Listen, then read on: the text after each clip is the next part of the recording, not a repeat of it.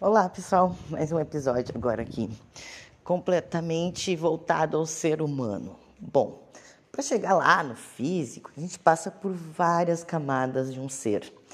Passa pela espiritual, que a física quântica explica.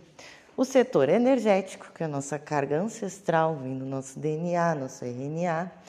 Vem a parte mental, pensamentos físicos e energéticos. Depois vem a nossa parte emocional essa é a parte que complicamos, temos algumas divergências no corpo que geralmente são afetadas pelo sentimento.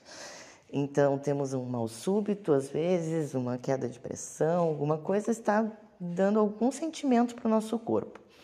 Então, chegamos no físico, né? quando já tem esse sentimento, que é 1% de tudo aqui que eu falei até agora.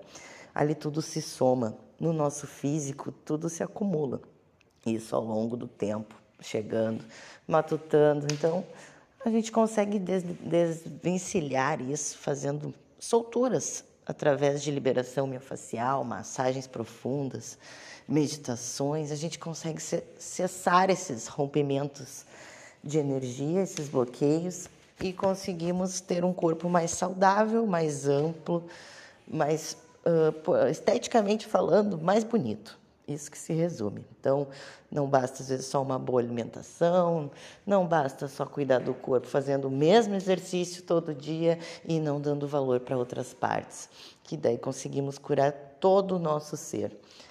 Qualquer coisa, me chame aí que eu respondo mais dúvidas.